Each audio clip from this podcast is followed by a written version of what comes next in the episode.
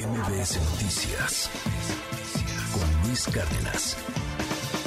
El cambio climático evidentemente que está afectando la salud de gran parte de la población en el planeta. Querido Arturo Barba, cuéntanos un poco más en este lunes de ciencia. Buen día. ¿Qué tal Luis? Muy buen día.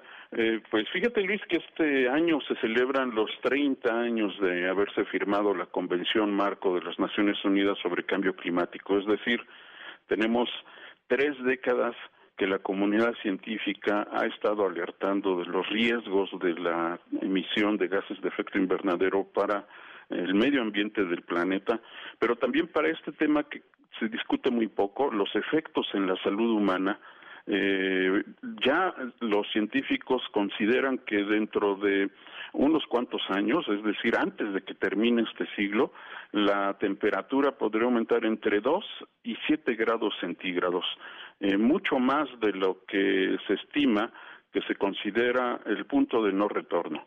Eh, tan solo en los últimos 12 años, Luis, debió de haberse disminuido un 43% la emisión de estos gases y lejos de disminuir ha aumentado, ha aumentado un 10% encima de los niveles de 2010, es decir, a pesar de las alertas se sigue emitiendo gases de manera inexorable.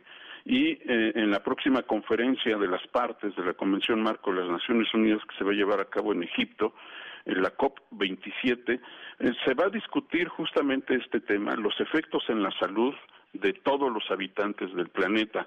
Y, y la, la revista The Lancet realizó un informe eh, previo a esta reunión y analizó justamente los efectos en la salud humana. Y resulta que tan solo en los últimos, en el último año, de 2021 a 2022, eh, las personas estuvieron expuestas a más días con olas de calor que en 20 años previos.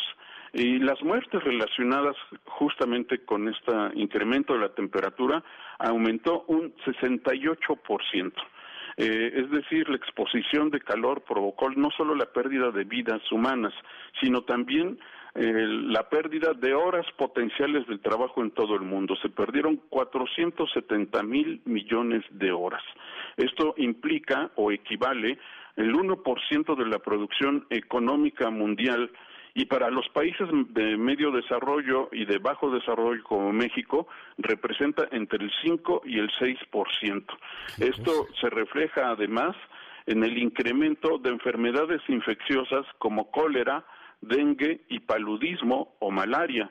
Eh, tan solo en América, en el continente americano, el paludismo aumentó entre 31 y, y 33% su transmisión. Eh, y también el dengue se incrementó un 12% este periodo. Y no solo son las enfermedades, Luis, también la prevalencia de la desnutrición. 161 millones de personas en el último año se enfrentaron al hambre durante, eh, eh, se enfrentaron al hambre y, y dentro de, el, de los pocos días que faltan de este año, de 2022, 13 millones de personas más van a caer también en desnutrición, Luis. Para quien está diciendo del cambio climático. Justo para quien dice que el cambio climático es una farsa, es un invento, cualquier cosa, bueno, pues ahí están los resultados. Más información de estos datos, eh, querido Arturo, en tus redes.